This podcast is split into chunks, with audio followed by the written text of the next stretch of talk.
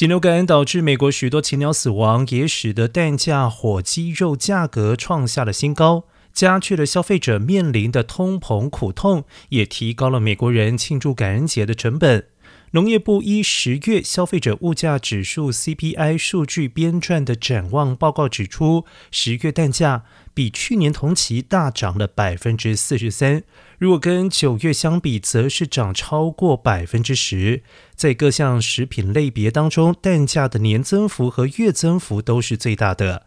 而欧洲和英国也正面临历来最严重的禽流感疫情，在鸡蛋供应受到干扰之后，一些英国超市限制消费者能够购买的鸡蛋数量。